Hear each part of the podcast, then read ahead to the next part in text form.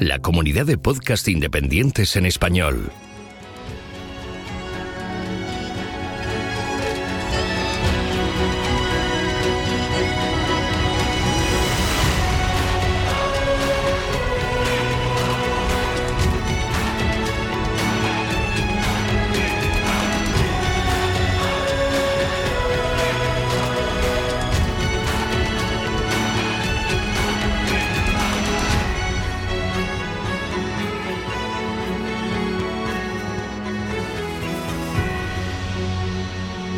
Bienvenido a GeoCastaway.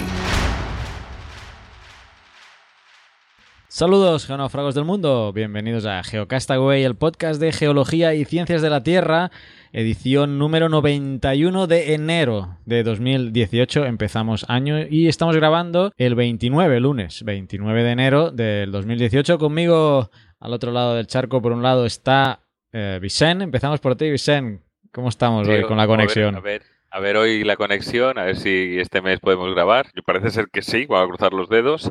Y nada, o un año más con GeoCastaway.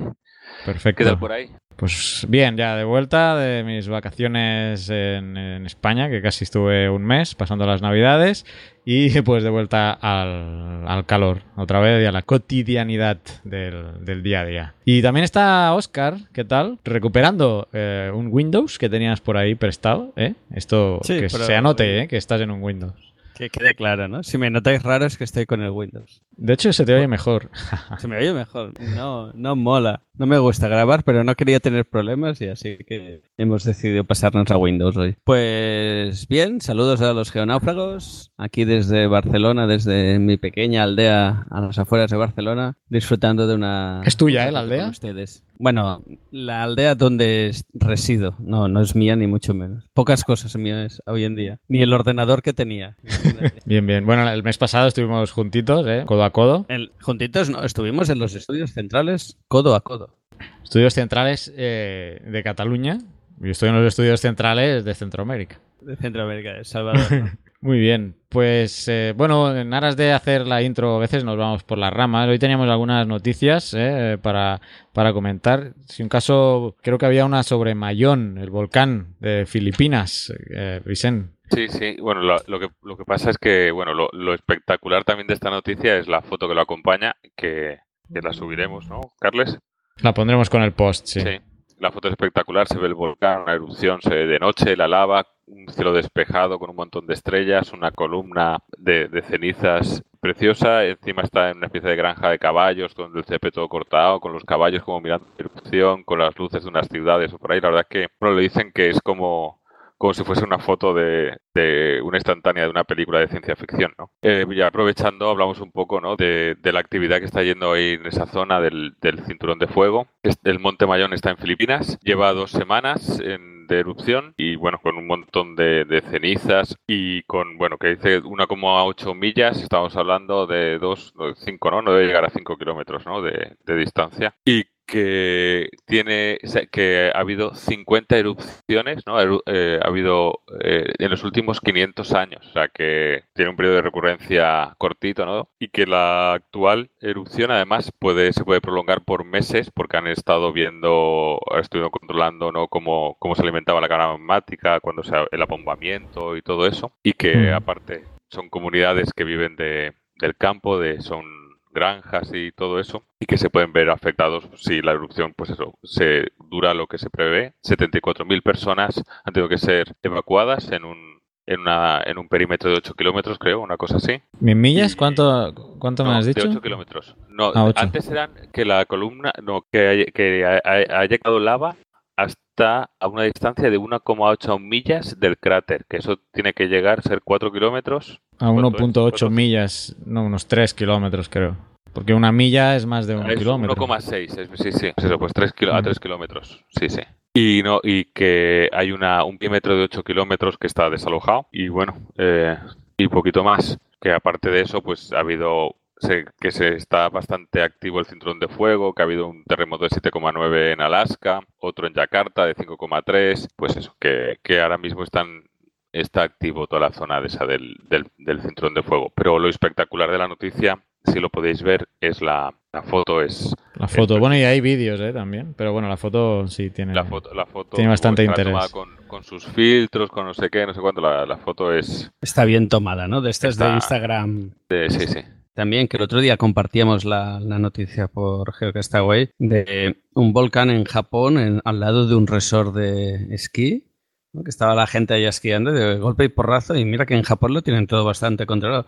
De golpe y porrazo se, se puso a erupcionar, digámoslo así. No sé si está bien dicho en castellano. Pero Entró en erupción. entró en erupción y hay, como en Japón hay mucha gente con cámaras, pues habían bastantes vídeos de gente que está con el telesillas, ¿no? Y viendo la, la erupción al lado.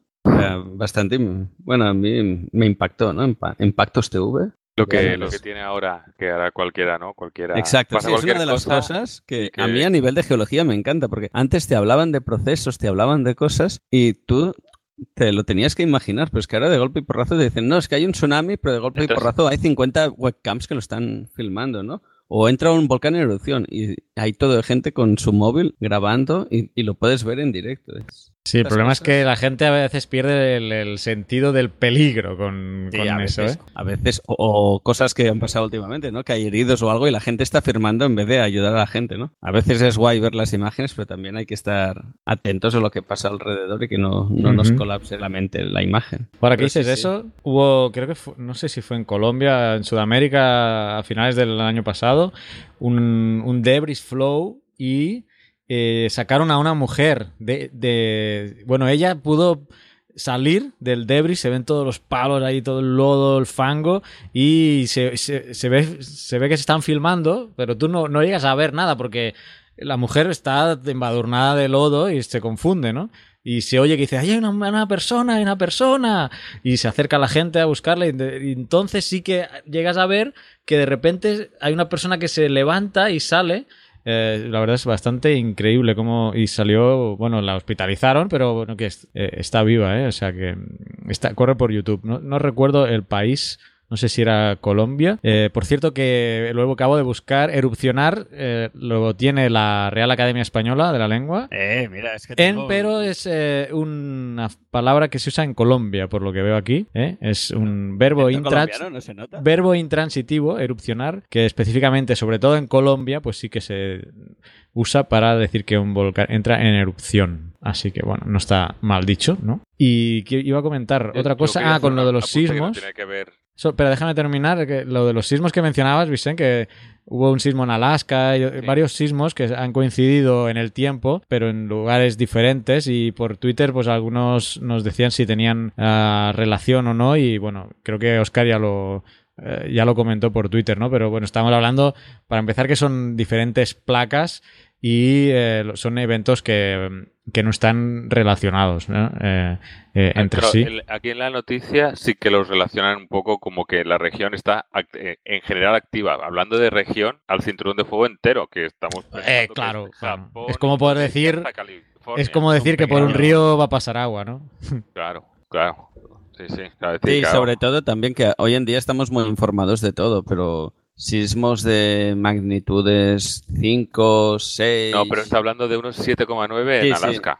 Pero, pero es que estos días han habido muchos sismos y se ha comentado, sí que hay unos cuantos que han sido más fuertes, de 7 punto algo, 7.9 el de Alaska, pero realmente no es que haya una densidad de sismos muy remarcable, superior a otras veces o a otras épocas del año, de, esta- de los últimos 20 años, por decir algo. Si miráis los resúmenes que hacíamos nosotros en Geocastaway, uno, uno de 6 en Vanuatu, ahora hace tiempo que no lo miro, pero Sí, en había- Vanuatu era había casi una- cada, cada semana había uno, o sea que Sí, para, Sí. para desayunar había un, un sismo en Sí. Vanuatu. tienes uno de 7 como aquel que dice cada dos por tres. Pero Bueno, sí, siete, eh, pero de Bueno, seis sí. sí. seis, seis y picos altos habían bastantes, sí, sí. Vicente iba a decir algo que le había cortado. yo iba a decir porque me ha hecho gracia la noticia pero tenía que ver más con, la tecnología y con el uso de la tecnología que se hace, no con, la geología. Y era que ha sido una noticia de hoy, no sé si os habéis enterado, de que una empresa que lleva una pulsera de estas para hacer ejercicio y controlar el ejercicio ha publicado un mapa con donde están sus usuarios. ¿No? Un mapa a escala global. Hasta ahí todo bien. ¿Cuál es el problema? Pues que algunos de sus usuarios son militares del ejército de Estados Unidos y están en bases que supone que son secretas y, y han salido publicadas. Entonces, si tú haces zoom, puedes encontrar en la zona de Mosul a gente corriendo que son los militares americanos. Entonces es el, el uso que tú quieres hacer de la tecnología y que hay que tener un poco de cuidado, ¿no? Que se ve que el ejército de Estados Unidos va a revisar la normativa de, de la gente que está... Vamos a revisar los protocolos, ¿no? Los Esa protocolos.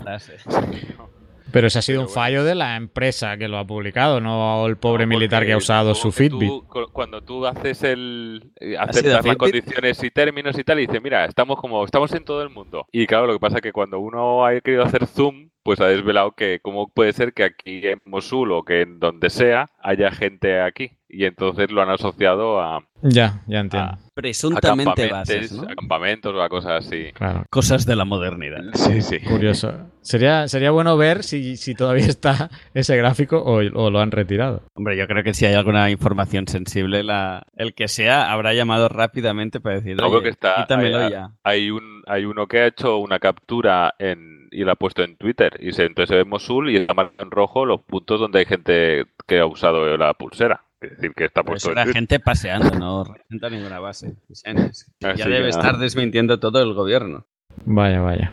¿Qué más? Mira, ahora que estábamos hablando de esto, de los eventos estos, también una cosa que compartimos por Twitter, no sé si a través de mi cuenta o a través de, la de Geo Castaway, no me recuerdo, pero cuando hubo el sismo este que contábamos de Alaska de 7.9, resulta que en Florida tienen pozos de agua y tienen medidas continuas de esos pozos. Había un gráfico que era muy chulo que se veía cómo el pozo tenía sus cargas y descargas en función de cómo chupaban el agua a lo largo del día. Y luego había un gráfico donde se veía el momento del terremoto y cómo el nivel del pozo del agua subía y bajaba espectacularmente. O sea, la onda sísmica cuando llegaba a la zona del pozo provocaba lo lógico, ¿no? Que el agua se mueva a lo bestia. Es una cosa muy lógica, pero verla físicamente y ver cómo un sismo desde Alaska es capaz de mover el nivel freático, bueno, el nivel de, de dentro del pozo para ver cómo varía el nivel, es alucinante. A mí me parece súper chulo y verlo así en directo gráficamente es de estas cosas que a mí me, me apasionan. Una- son cosas realmente chulas, bonitas de la geología. Nos tienes que pasar el link para, para verlo. Ya te pasaré el link, ahora buscaré. Y lo ponemos ver, en el post. Pues si queréis voy a la noticia que tengo yo, que era muy esperada, que de hecho ya ¿Sí? la había No, comentado. Sí, sí, era muy esperada, por mí al menos. Y que ya había comentado en el- algún programa anterior. Est- y ahora es que SpaceX... Estás diciendo el, el lanzallamas que ha, que ha sacado el tío. Nunca me acuerdo. El Elon Musk. Elon Musk, ¿Lo has visto con el cuya, lanzallamas? cuya, cuya biografía me he leído eh, y recomendé en un boletín. Eh, es- muy interesante eh, la vida de este hombre. Y bueno, ya sabéis, fan de SpaceX y de Elon Musk. Y ya había mencionado pues que estaba ya a punto de hacer las pruebas del Falcon Heavy. Y pues ya fue hace pocos días, realmente, pues ya se hizo esta eh, prueba. Es una prueba de fuego estático que le llaman, que es para me- medir el rendimiento de los cohetes, ¿eh? sin necesidad de despegar. O sea, todavía no ha despegado, solo es una prueba para ver si funcionan bien los cohetes. Y os recuerdo, eh, la intención de este hombre es reutilizar la primera fase de lanzamiento de los cohetes.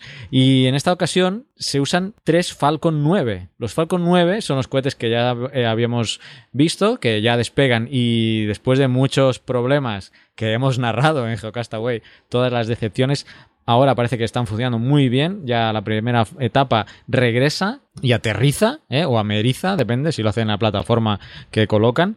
Pero es que en este caso el paso que han hecho es juntar tres Falcon 9. Voy a simplificar mucho porque la- el proceso que han seguido es mucho más complejo. No ha sido tan fácil como cojo tres Falcons y los engancho ahí y punto y los disparo para arriba. No, no, no. Con celo marrón, ¿no? La cosa ha sido mucho más complicada, pero la idea básica ha sido coger tres Falcon 9 que tienen nueve motores, por eso se llaman Falcon 9, y pues 3 por 9, 27, y tenemos eh, un Falcon Heavy con 27 motores. En la plataforma LC-39A del Centro Espacial John F. Kennedy de la NASA, que es la misma que se usaba en la misión Apolo, o sea que toda la mística que rodea ya al Falcon Heavy incluso va acompañada por eh, la plataforma de lanzamiento que es la que se usaba para las misiones Apolo. Este cohete, que ya digo que la prueba ya está tengo aquí la fecha, va a ser el 6 de febrero. El 6 de febrero, o sea, la semana que viene ya prácticamente, va a ser la prueba de lanzamiento. Y,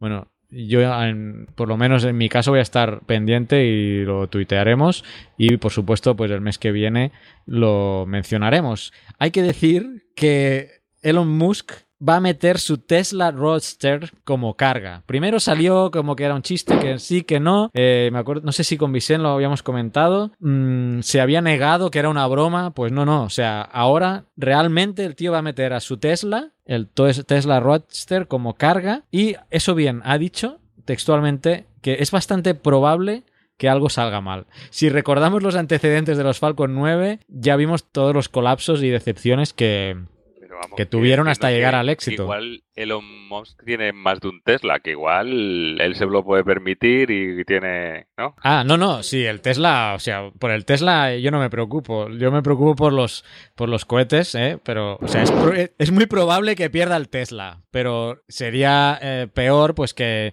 eh, perdieran los, los Falcon 9 y, pero bueno, eh, como digo, la historia de los Falcon 9 pues está plagada, ¿no? De errorcitos en, el aterrizaje o amerizaje, y, pero veremos qué pasa, o sea, pero va a ser realmente espectacular, porque es que no va, en esta ocasión estamos hablando de tres Falcons 9, no va a ser uno que despegue, eh, saque la carga y regrese, estamos hablando de tres etapas principales, ¿eh?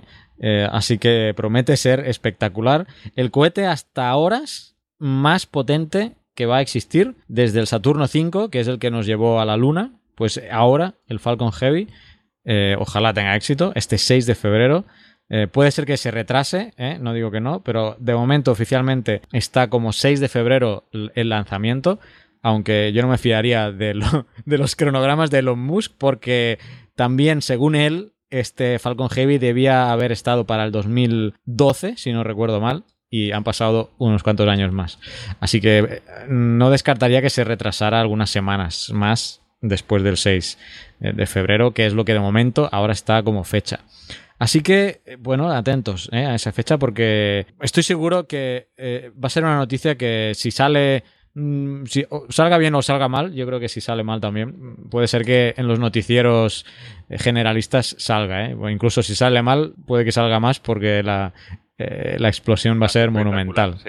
Eh, así que bueno, eh, pues esta es la noticia que yo os traía, expectantes para este lanzamiento del Falcon Heavy que recordemos es el que quiere usar Elon Musk para bueno para hacer la exploración del sistema solar y esperemos que, todo vaya bien. Si queréis más detalles en, en uno de los últimos programas del Radio Skylab hablan más del aspecto técnico de cómo han unido estos eh, Falcon 9, porque como os decía, no ha sido tan fácil como coger tres Falcon 9 normales y acoplarlos, ¿no? Ha sido algo más complejo porque el equilibrio de masas, de combustible y todo, bueno, eh, es, complejo y han tenido que hacer eh, adaptaciones propias para, bueno, para armarlo como Falcon Heavy. Pero promete, promete el lanzamiento del próximo día 6 de febrero. Así que todos atentos. No sé si tenéis algún comentario. Elon Musk, que sigue sorprendiéndonos.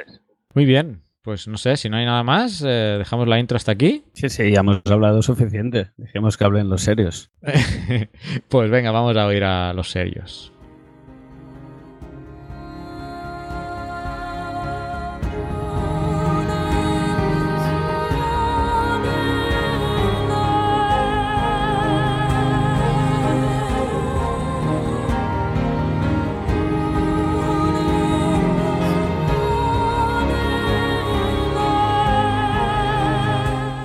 Castaway, el mejor podcast sobre la faz de la Tierra.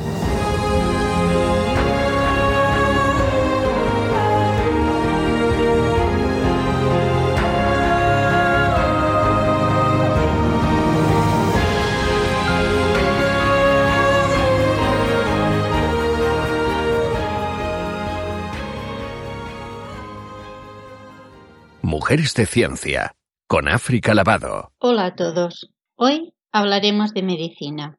Bueno, exactamente de medicina no.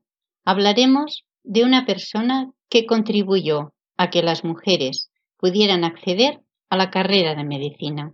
Agnódice fue la primera mujer médico especializada en ginecología y obstetricia. Ella nació en Atenas en el siglo IV a.C. Su familia pertenecía a la alta sociedad, o sea, una familia acomodada. Las mujeres de Alejandría, en tiempos de Hipócrates, tenían permiso para trabajar como ginecólogas o parteras y para realizar curaciones. Más tarde, se las acusó de practicar abortos, por lo que se les acabó prohibiendo optar a este tipo de profesiones. Con lo cual, en aquella época y por supuesto en otras también, las mujeres ayudaban sanitariamente, pero este conocimiento no profesional, porque no estaba considerado profesionalmente, estaba circunscrito al ámbito privado. Las mujeres eran apartadas sistemáticamente de los espacios públicos y profesionales. Su vida se reducía a pasar del hogar paterno a depender del marido al que debían servir para darle descendencia. El acceso al saber les estaba totalmente vetado. Agnódice deseaba aprender medicina. Quería ayudar a los demás en sus dolencias y especialmente a las mujeres en el parto, y tomó la decisión de convertirse en médico. Con el apoyo y ayuda de su padre, pudo empezar a aprender sin alterar ningún orden establecido.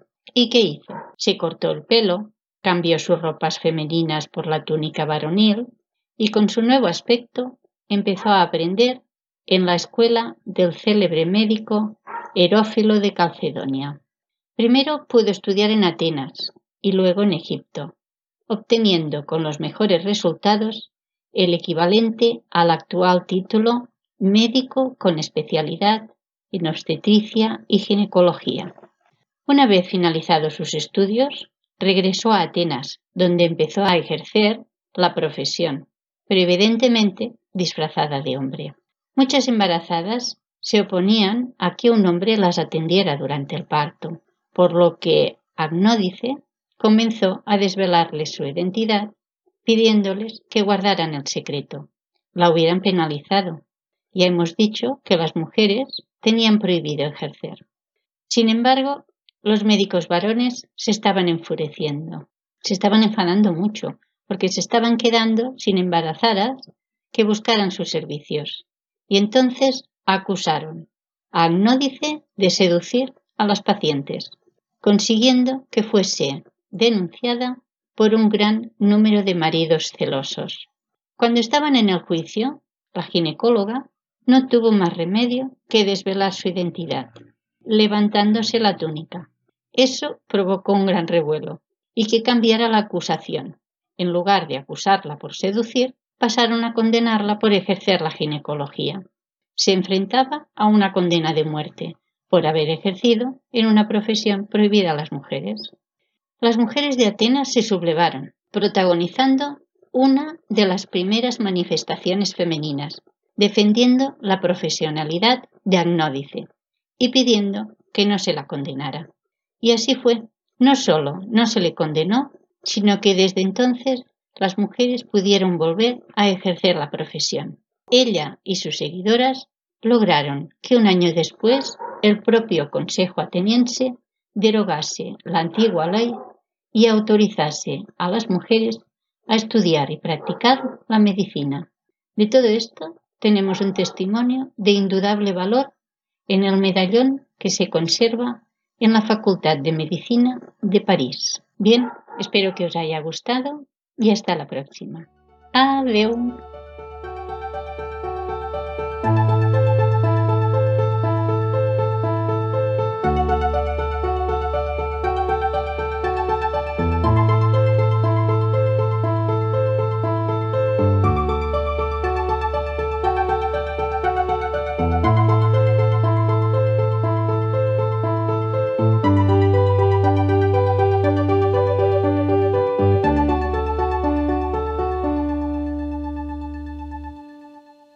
Exploración espacial. con Naum Chazarra. Hola a todos. El Curiosity apenas se ha movido 200 metros a lo largo de todo el mes de enero, pero se encuentra analizando distintas rocas en un afloramiento muy interesante en el que al menos en apariencia se encuentran distintos tipos de roca sedimentaria que está estudiando a través de sus herramientas de análisis como ChenCam.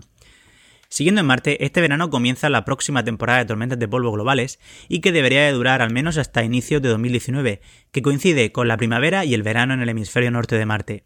Y es que este año puede ser mucho más interesante ya que se ha descubierto que éstas hacen que se eleve más alto el vapor de agua en la atmósfera, permitiendo que éste escape con mayor facilidad de esta. Ahora que tenemos una gran cantidad de emisiones en órbita, sería un buen momento para estudiar este fenómeno con detalle, pero podría afectar a las misiones en superficie, especialmente al Opportunity, que requiere de los paneles solares como fuente de energía y provocar algún problema al aterrizaje de la misión InSight, que debería despegar este mes de mayo y que durante este mes de enero a finales ha probado su rutina de despliegue de los paneles solares. También, este mes ha salido a la luz el descubrimiento de ocho escarpes en Marte en latitudes entre la 55 y la 58, en la cual aparecen depósitos de hielo de agua confinados por una capa de roca y polvo endurecida, pero que ponen al alcance de futuras misiones humanas una reserva de agua accesible que usar para el consumo, higiene o incluso para fabricar el combustible de las naves sin tener que acceder a depósitos de hielo mucho más extremos como los que se encuentran en los polos del planeta. Pero hoy vamos a viajar un poco más lejos. El pasado día 19 de octubre se descubría desde Hawái un objeto cuya velocidad indicaba que provenía probablemente de lejos y que pasaría de largo. Era 1I 2017 U1, también conocido como Oumuamua.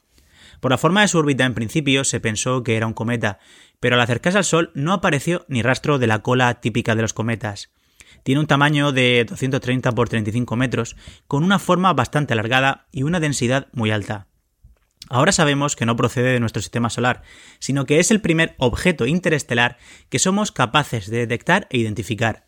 Sabemos muy poco de él aparte de su forma y que su color es rojizo, probablemente debido a la exposición a los rayos cósmicos de su superficie durante millones de años e incluso a la presencia de compuestos orgánicos en su superficie. ¿Cómo ha llegado hasta nosotros? Realmente no sabemos si forma parte de un cuerpo primitivo, formado en algún sistema estelar y que fue expulsado, o si realmente estamos ante un pedazo de cuerpo mayor que fue destruido por la gravedad de su estrella o de otro planeta del mismo sistema. A pesar de su gran velocidad y su trayectoria de escape, se seguirá observando hasta los límites de los telescopios más modernos para poder conocer mejor su órbita, su composición e intentar averiguar cuál es su procedencia, ya que desgraciadamente con nuestra tecnología no seremos capaces de tomar ninguna muestra que nos ayude a conocerlo mejor. Incluso a veces, aunque consigamos muestras, nos es difícil averiguar el origen de los meteoritos y su significado en la formación y evolución del sistema solar. A finales del año 1996 se descubrió en Egipto una roca conocida como Hipatia, en honor a la astrónoma Hipatia de Alejandría, fragmentada y cuyo tamaño no superaba un par de centímetros. Se descubrió cuando un equipo de científicos estaban estudiando el vidrio natural que se encuentra en el desierto de Libia y que se piensa que se pudo haber formado hace unos 28 millones de años tras el impacto de un meteorito. Fue cuando encontraron estos fragmentos de, roca precisamente estudiando los vidrios en el, en el desierto de Libia. Su análisis descubrió que la roca estaba formada principalmente por carbono y muy poco silicio y que había un gran número de microdiamantes. Junto a este detalle, los análisis de gases nobles sugerían un origen extraterrestre. Precisamente, este alto contenido en carbono hizo pensar a los científicos que podríamos estar ante la primera muestra del núcleo de un cometa. Pero el problema no acababa aquí. Y es que muchos compuestos que aparecen en la roca, como los hidrocarburos polianomáticos, el carburo de silicio o incluso inclusiones de aluminio nativo que contiene la roca, podrían haberse formado antes del propio sistema solar. Además, no encontramos prácticamente minerales del grupo de los silicatos, lo que contrasta mucho con los meteoritos condríticos, también rocosos, donde dominan los silicatos y de los que formaban los asteroides más primitivos, que no han sufrido procesos de diferenciación. Estas composiciones tan exóticas no se habían descubierto en ningún meteorito hasta el momento. Si Hipatia no se formó antes de que el sistema solar, podría significar que la nebulosa solar y protoplanetaria no tenía la misma composición en todas las partes. Pero aún desconocemos en gran medida las composiciones de los cuerpos más lejanos del sistema solar, como los de la nube de Oort o el cinturón de Kuiper, y que podrían ser parecidas a las de Hipatia, y que por lo tanto podrían ayudarnos a resolver el verdadero significado de Hipatia en el origen y evolución del sistema solar. Esto es todo. Un saludo.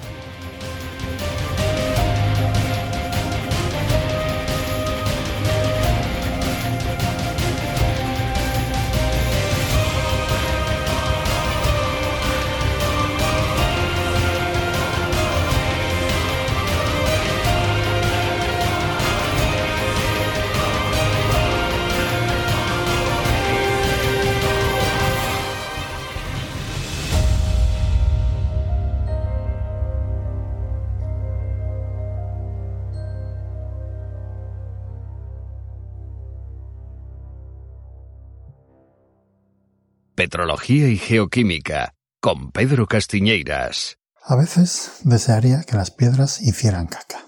Sí, habéis oído bien. Caca. Que las formaciones rocosas fuesen dejando por el campo unos truños tremendos, calentitos, mulliditos y malolientes. Sobre todo eso, vomitivamente malolientes. O que al menos participasen activamente en la generación de mierda. Solamente así nosotros, que somos unos coprófilos natos, les prestaríamos la atención que realmente se merecen. Como veis, este mes estoy un poco harto. Han sido tonterías, la verdad, pero es que me han tocado bastante las narices. Primero tenemos una entrada en el blog de Antonio Martínez Ron, cuyo título me repateó bastante. ¿Por qué es el azul tan raro en la naturaleza? A propósito de este título, hice una pregunta en Twitter sobre objetos azules en la naturaleza, y resultó que el azul en la naturaleza está por todas partes, empezando por multitud de minerales y rocas azules, siguiendo por la mar océana y terminando por la atmósfera celeste. Al parecer, todos estos objetos geológicos no son dignos de considerarse naturaleza. Ay, pero si hicieran caca, otro gallo nos cacantaría. Debo decir que la entrada de Antonio es súper interesante, básicamente como todo lo que él hace, y que os recomiendo que la leáis, pero cambiadle el título. En vez de llamarla ¿Por qué es el azul tan raro en la naturaleza?, debería llamarse ¿Por qué es el azul tan raro en las cosas que hacen caca? Como siempre os dejo los enlaces en la web de Geocastaway. Luego tenemos el rollo ese de que si estos últimos años han sido los más cálidos desde que tenemos registro. Y si me seguís en Twitter, ya sabéis que me rebelo contra ese tipo de titulares falsos, porque el registro geológico nos muestra temperaturas mucho mayores en diversos momentos de la historia de nuestro planeta. Debe decir registro instrumental o, como propuso Daniel Pastor, registro directo, pero no ignorar de esa manera flagrante la historia geológica del planeta. Y finalmente tenemos a todos los divulgadores en pie de guerra contra los antiprogreso, sensulato, los del mercurio en las vacunas, los del agua cruda, los del agua azucarada, los de las ondas malignas, los de los demoníacos transgénicos. Y yo vengo a denunciar aquí a otros antiprogreso, que gozan de muchísima popularidad, pero que son tan peligrosos o más que los que he citado anteriormente los antiminería. Veréis, tenemos que admitir que estamos donde estamos gracias al aprovechamiento que hemos sabido hacer de los recursos geológicos. No en vano, la prehistoria se divide en periodos como la edad de piedra, la edad del cobre, la edad del bronce y la edad del hierro. Pues digo yo que estos materiales algún papel habrán jugado en el desarrollo de nuestra civilización, y lo siguen haciendo, expandidos a otros elementos como el litio, las tierras raras, el oro o los recursos energéticos. La presencia de estos materiales en territorio nacional debería ser un motivo para congratularnos, porque además de ser una potencial fuente de riqueza, nos permitirán mantener el nivel de vida que llevamos. Pero no, en lugar de eso, cada vez que nos mentan la posibilidad de abrir una mina en nuestro entorno, nuestros terrores más primigenios se disparan y nos rebelamos de manera visceral, sin atender a razones y cayendo en todo tipo posible de sesgos cognitivos y falacias. Pero es que es tan grave que seguro que incluso a vosotros, que sois todos tan pro vacunas, pro transgénicos y pro ondas, os chirría la posibilidad de que una mina pueda mancillar el idílico entorno natural en el que vivimos. Así que voy a intentar desmontar los argumentos de este nuevo grupo de antiprogreso. Naturalmente no espero convencerles a ellos que no tienen solución, pero sí poner en evidencia sus contradicciones y sus miserias y convencer a los indecisos que me podáis estar escuchando y que hasta ahora no sabíais que erais antiprogreso y para ello voy a hablar de un caso que me atañe de cerca, porque son unas rocas que estudié en mi tesis.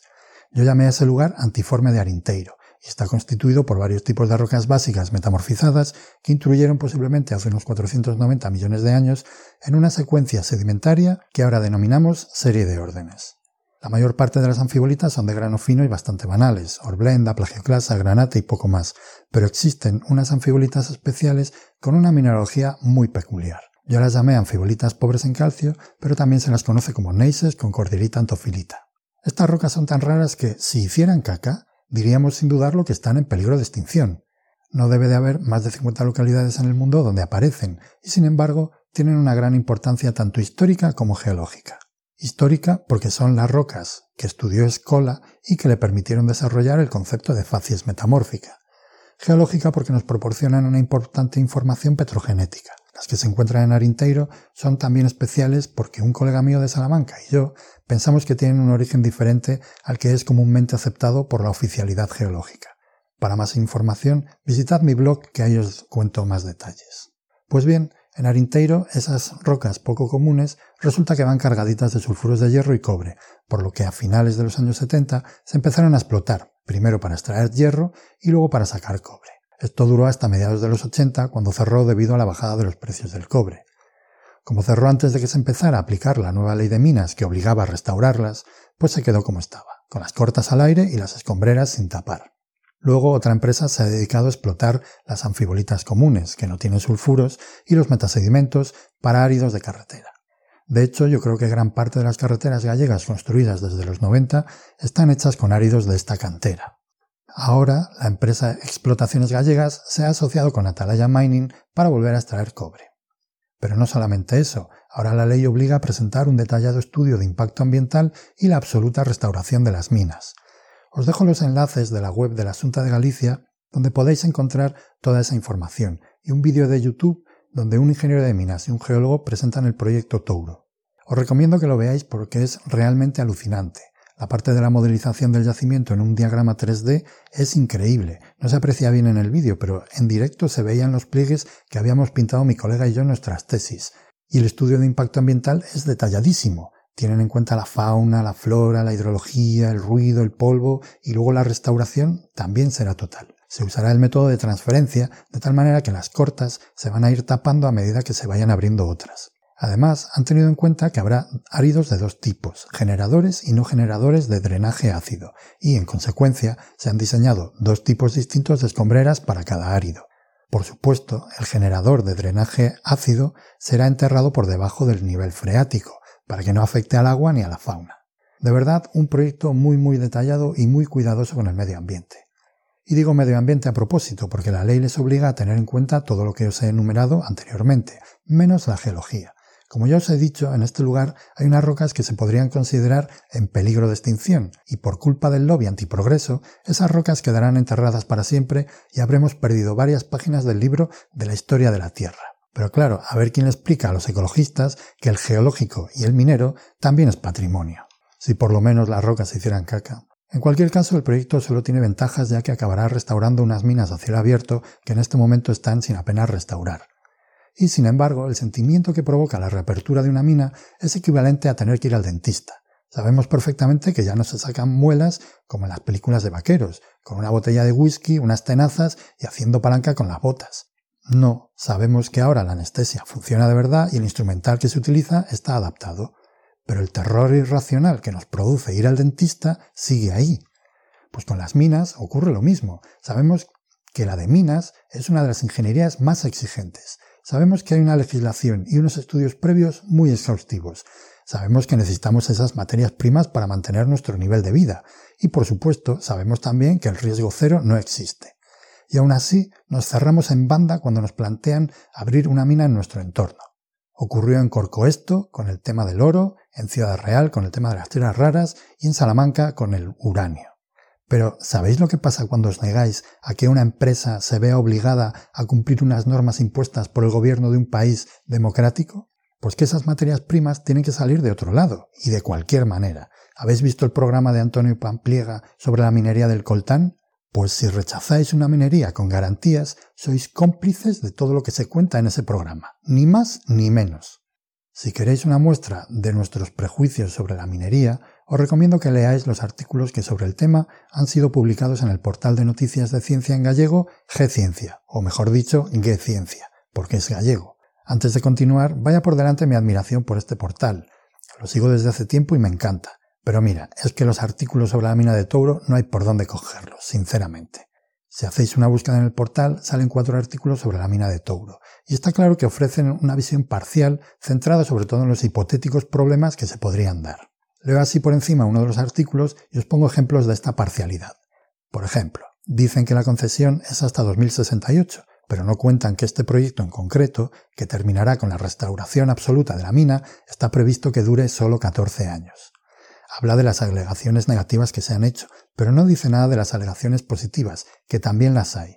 Una de las principales reclamaciones es la presencia de materiales que pueden generar drenaje ácido, y como ejemplo de lo que podría pasar, ponen lo que ocurre en la actualidad, que las escombreras actuales generan un importante problema medioambiental, pero no dicen que esas escombreras no fueron restauradas ni se tomó ninguna medida para minimizar su impacto. mientras que en el proyecto actual todo eso está previsto.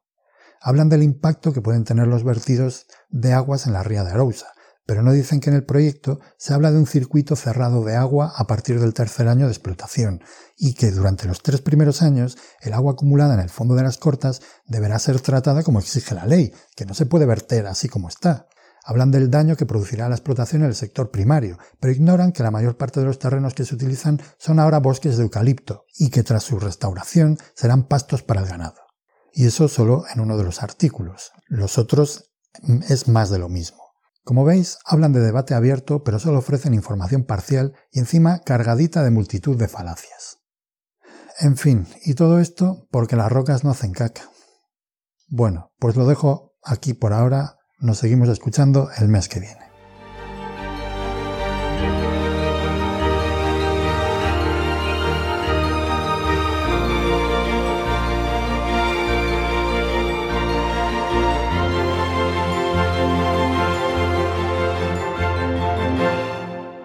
Paleontología con Fernanda Castaño. Hola amigos de GeoCastaway, soy Fare Castaño. En esta ocasión les voy a contar una reciente noticia acerca de uno de mis fósiles favoritos, el Archaeopteryx. Este género de aves primitivas vivió hace unos 150 millones de años. La historia del Archaeopteryx comienza en el verano de 1861, dos años después de la publicación de la primera edición de El origen de las especies de Charles Darwin, cuando un grupo de eh, trabajadores de una cantera en Solhofen encuentran la impresión de una pluma que luego sabríamos tenía 145 millones de años. Esta pluma es eh, analizada por el paleontólogo Hermann von Meyer, quien en una carta escrita el 15 de agosto de 1861 al editor de la revista de Mineralogía, Geología y Paleontología, realiza la primera descripción de, eh, del ejemplar. Posteriormente, el 30 de septiembre de ese mismo año, von Meyer hace una descripción más detallada de la pluma de Solhofen y la nombra oficialmente como Archaeopteryx litográfica. En la misma carta, von Meyer menciona el descubrimiento de un fósil casi completo y con plumas encontrado también en la misma cantera. Este ejemplar es eh, analizado por Andreas Wagner, quien era en ese momento director de la colección de paleontología del Museo de Baviera. Wagner lo analiza y eh, decide que se trata de un reptil al cual bautiza como Gryphosaurus. En tono jocoso, Wagner escribe luego que probablemente este ejemplar sería utilizado por Darwin como una evidencia para eh, demostrar sus extrañas afirmaciones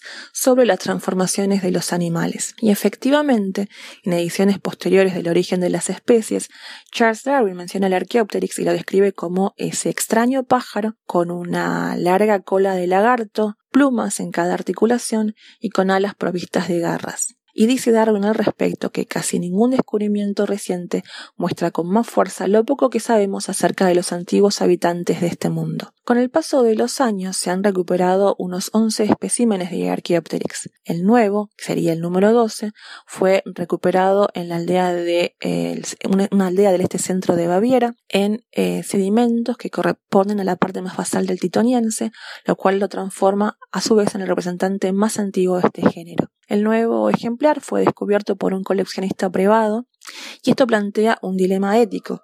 Si bien se registró como patrimonio cultural nacional alemán, lo que garantiza su disponibilidad permanente para su estudio, el espécimen permanece en manos privadas. Este ejemplar se conserva como un esqueleto ampliamente articulado, aunque los hombros y los brazos, así como el cráneo, se han dislocado ligeramente de sus posiciones originales. Eh, por supuesto que el esqueleto postcraneal se ha visto afectado por roturas y pérdidas de elementos, y la región sacra y las vértebras caudales también se encuentran muy mal conservadas. Hasta hace muy poco tiempo, eh, los ejemplares descubiertos en Solhofen que eran similares al, Archaeopteryx, parecía eh, poco problemático para realizar esa clasificación. Sin embargo, el análisis del cuarto ejemplar, conocido como el Archaeopteryx de Harlem, y el descubrimiento en los últimos años de especímenes del Jurásico Superior de China que son muy similares al Archaeopteryx plantea la pregunta de si acaso los especímenes referidos a Archaeopteryx representan en realidad un taxón monofilético. Pueden leer un poco más acerca de este descubrimiento en mi blog, el Letter from Gondwana, y ahí mismo también hay un link al cual pueden acceder al, estudio realizado em, sobre el Archaeopteryx, donde van a encontrar mm, las fotos muy muy bellas con la descripción de este animal. Muy bien amigos, eso es todo, que la fuerza los acompañe.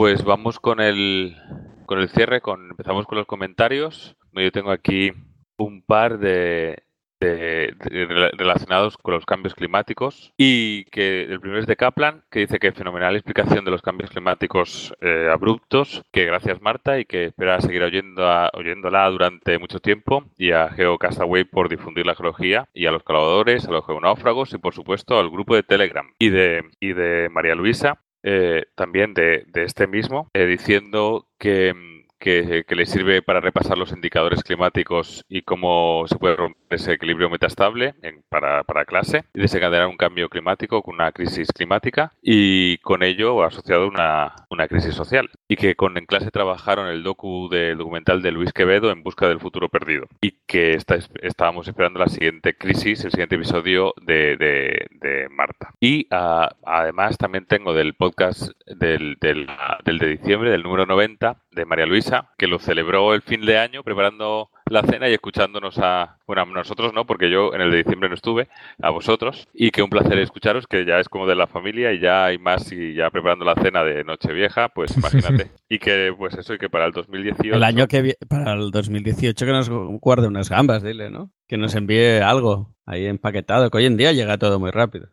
ya lo, estás, diciendo tú, vamos. Que decir ya, yo se lo pido. Para este año grabamos el, como eh, ojalá pueda volver a ir por Navidad, vamos nosotros eh, a su casa y grabamos en su casa el programa de diciembre. Y, aparte, y aparte dice que para el 2018 a ver si graba algún audio de, las actividades del instituto, que lo estamos esperando. Tengo, eh, tengo, tengo un audio que ya me ha enviado y lo tengo ya guardadito ah, y va a salir en febrero. Que, que gracias por el geocuaderno y que y que, es, un abrazo y que vicos, besos para todos. Así que nada, y pues a él lo veremos en lo escucharemos en febrero, el audio de...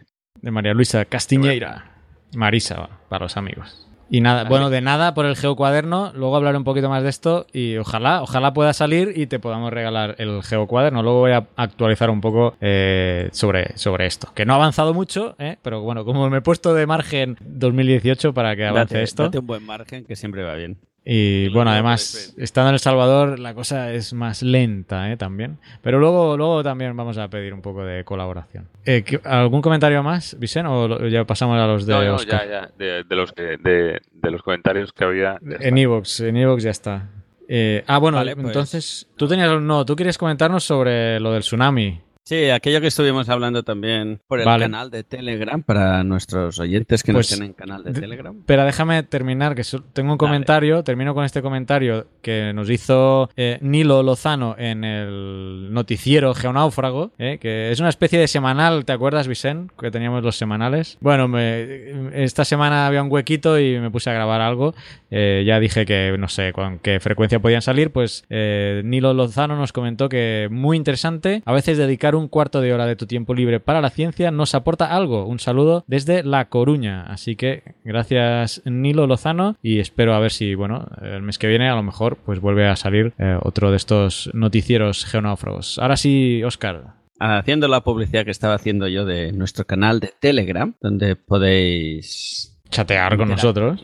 Iba a decir interactuar con nosotros y con otros oyentes de nuestro programa de GeoCastaway. Pues estuvimos hablando hace unos días de, tsunamis, ¿no? A raíz del, sismo de 7.9 en Alaska. Y nos preguntaban los chicos y chicas del Instituto de Marisa de por qué hay algunas veces que un sismo provoca un tsunami y otras veces no. Y estamos pendientes a ver si buscamos a alguien que nos lo explique en plan muy, muy profesional. Pero así para dar una primera explicación, que ya la intenté explicar por el chat, yo no soy mucho de sísmica, así que eh, quizá digo alguna barbaridad, pero creo que, se, atañe bastante a la verdad, o se acerca bastante a la verdad. Para que la gente entienda, cuando hay un sismo, se produce un movimiento de, de masas que rozan unas contra las otras, ¿no? Si ese desplazamiento de bloques sale a la superficie y provoca en este caso sale a una superficie con agua y provoca que esa masa de agua se mueva, entonces es capaz de provocar un sismo, hay, provocar un tsunami. Pero eso pasa porque hemos movido una masa de agua. Para que nos hagamos una idea, si por ejemplo tenemos la típica falla normal que siempre hemos visto en, los, en la escuela cuando estudiábamos, o, si os gusta la geología, seguro que habéis visto un, un gráfico de esos, donde hay dos bloques, un plano inclinado, y uno de los dos bloques cae para abajo. Ese bloque al caer para abajo crea una depresión que si encima hay agua, el agua tiende a bajar, entonces cuando recupera hace como una ola, ¿no? Hace como, como una pulsación. Esa pulsación sería la que genera la capacidad de eh, provocar una ola, ¿no? Que acabará convirtiéndose en un tsunami. O, por ejemplo, al contrario, una falla inversa, ¿no? Si un bloque sube para arriba, también desplaza la masa de agua hacia arriba luego bajar y al, subir y bajar eso provoca otra pulsación que es capaz de generar el, tsunami. Pero, por ejemplo, la típica falla de San Andrés que siempre explicamos, que es como un ejemplo que la gente tiene muy clara de, falla de strike slip. transformante. Transformante, gracias. Esa, lo que está pasando es que dos, dos bloques rozan entre sí horizontalmente. Uno no sube por encima del otro, sino lo, que único, lo único que está pasando es que uno se desplaza en dirección contraria al otro. Si ponéis dos manos, una va hacia adelante y la otra va hacia detrás. En ese movimiento, que puede haber fricción y puede desencadenar mucho eh, la liberación de mucha energía, como bien saben la gente de, la falla de San Andrés, no tiene por qué eh, provocar un desplazamiento de, de, bloques de uno hacia arriba del otro, sino lateralmente. Y eso, si estuviese debajo del mar, no provocaría en ningún caso un movimiento de masas de agua, a no ser que hubiese alguno de los bloques tuviese una, una geografía, geomorfología, perdón, diferente. Pero así en plan esquemático y como sería la falla de San Andrés, debajo del agua, eso no nos provocaría un tsunami. Pero hay otro dato que no sé si fue Félix que lo comentaba, además que, la eh,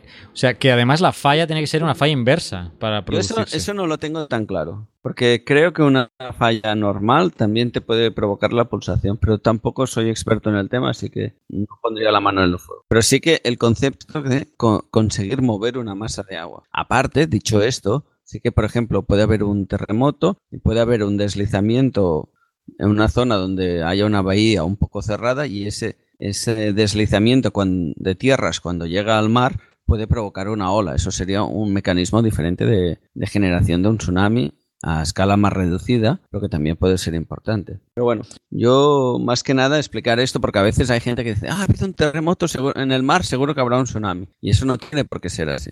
Sí, tiene que haber un, movimiento del subsuelo marino.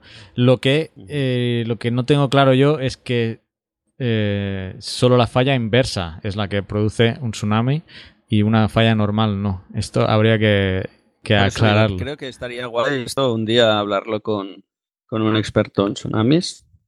De hecho, acabo de abrir una página y dice que uno de los... Eh, a ver, dice, recordemos que para que exista un tsunami se requieren estas condiciones. Magnitud superior a 7.5. Área de ruptura que abarque fondo oceánico. Tipo de falla inversa. Yo, mira, eso de magnitud 7.5 ya... También sería discutible, ¿no? A partir de qué magnitud se genera eh, un tsunami. Con la magnitud, eh, sí, yo creo que no es, no, es tan matemático eh, que, tenga que ser superior a 7.5. 7.4 ya no provocó tsunami. Exacto, pero con, lo de la falla inversa o... O sea, con lo de la magnitud, ahí, ahí yo creo que puede ser un gradiente. pero algo tan diferente como si es inversa o es normal, eh, eso sí que debería quedar claro y de hecho deberíamos comprometernos a buscarlo porque... Sí, sí, sí, yo intentaré buscarlo, pero para así dar una primera explicación para que la gente sepa, pues eso, que tiene que haber un movimiento de masas de agua. Si no hay ese movimiento no se puede generar tsunami.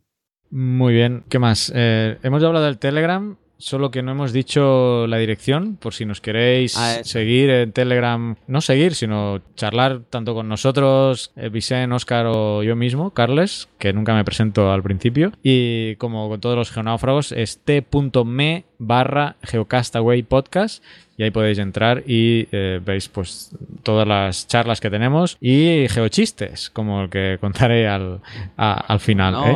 vamos a hacer un geochiste. Bueno, que no es mío, que yo ya no- ni tengo que pensar. Eh, mira, la tecnología me ha hecho vago porque no tengo ni que crear chistes. Eh, El que contaré hoy es de Mario, tu amigo el zar, ¿no? ¿Cómo le dices tú? Que siempre lo dices mal. El, el sí. Ah, El Él es SARS.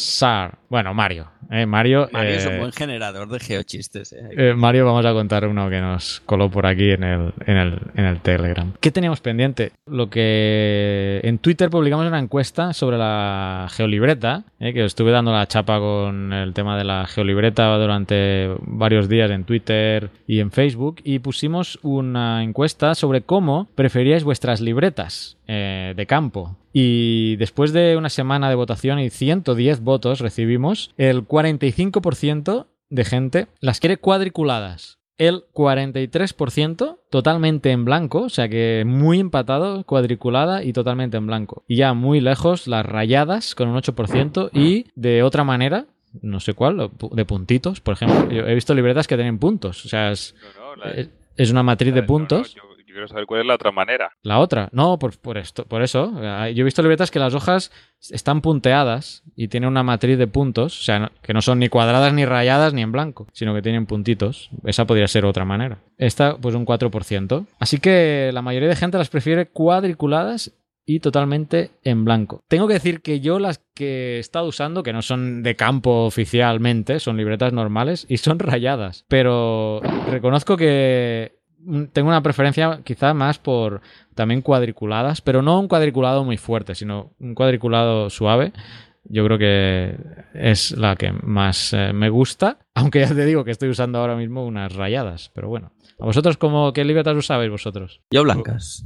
Totalmente Yo de- blanco. Y yo de cuadrados. Y tú cuadradas. Muy bien. Por cierto que compré una Rita in the Rain por Amazon, que estuve en diciembre y hice una review en YouTube, ahí está el vídeo, así que la, la tengo. Y también, bueno, era para ver como inspiración, ¿no? Para, para ver que, cómo, cómo podíamos enfocar nosotros el tema del, del geocuaderno, que de momento estamos en la fase de eh, búsqueda de bueno ya están estas iniciativas de saber lo que la mayoría de la gente o de los geólogos eh, geonáufragos pues eh, tiene como preferencia. Y estamos ahora estoy buscando por El Salvador alguna imprenta que se adecue a generar un cuaderno una libreta tan específica o bueno al gusto no y no creo eh, no creo que vaya a ser tan tan fácil pero bueno en España supongo que también habrá más, eh, más opciones ¿no? de encontrar una imprenta, pero en principio, bueno, como soy yo el que lo está llevando un poco, preferiría encontrar una imprenta aquí porque si me tengo que ir a pelear o,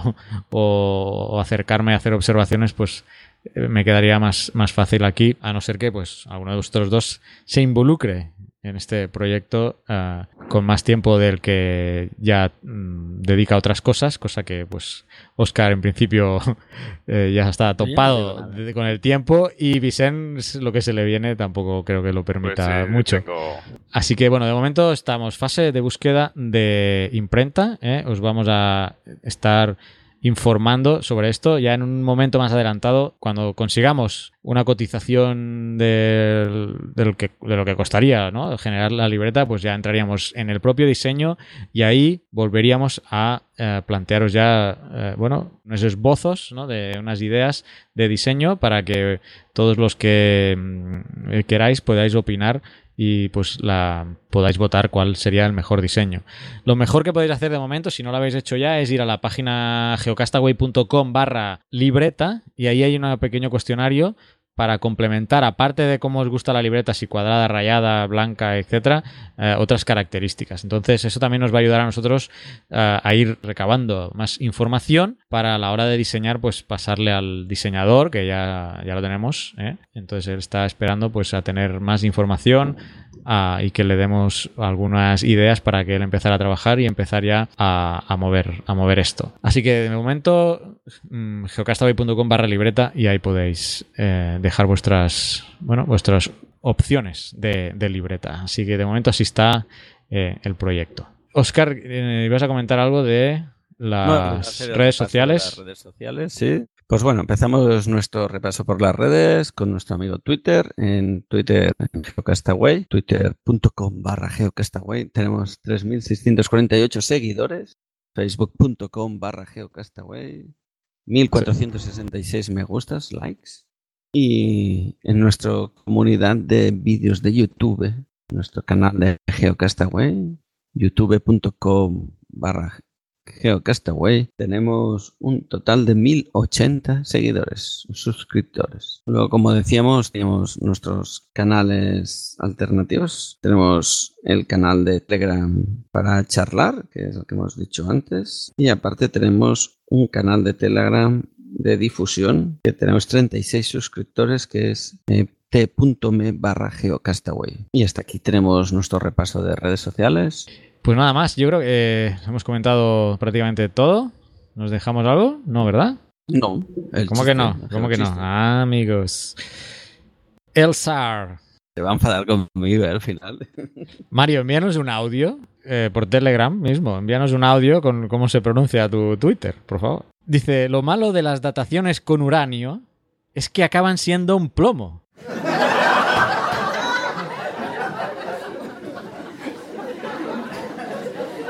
Esto venía de un hilo, eh, de un Ya hilo está. en Twitter, de hecho. Venía de un hilo en Twitter que no puedo, no puedo seguir porque está la, es, es una, es un pantallazo del teléfono en el Telegram. Así que eh, seguro que si busco el hilo, pues veo todo, todos los comentarios. Pero bueno, lo interesante es lo que os acabo de leer.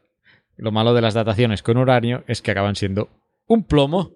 Cri, cri, cri, cri. Nos ha hecho gracia a mí, sí. A mí sí me ha hecho gracia. no, no. No les he hecho gracia, lo sentí. Bueno, Mario, ya ves. Aquí Público muy duro. No, no les gustan nuestros chistes a esta gente. Muy bien, acabemos así, ¿no? Entonces, en todo lo alto. Gracias, Vicente. Esto no se puede ¿Eh? superar. Bueno, No se puede según No decía, gracias, Vicente. eh, esperamos pues que el mes que viene tenerte por aquí de nuevo.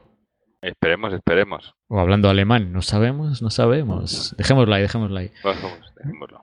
Oscar, desde la floresta, bueno, hasta el mes que viene. Hasta el mes que viene. Un abrazo a todos. Chao. Adiós. Adiós. Envíanos tus comentarios, preguntas o sugerencias a geocastaway.gmail.com. Puedes escribirnos en nuestra web geocastaway.com. Búscanos en Facebook y en Twitter.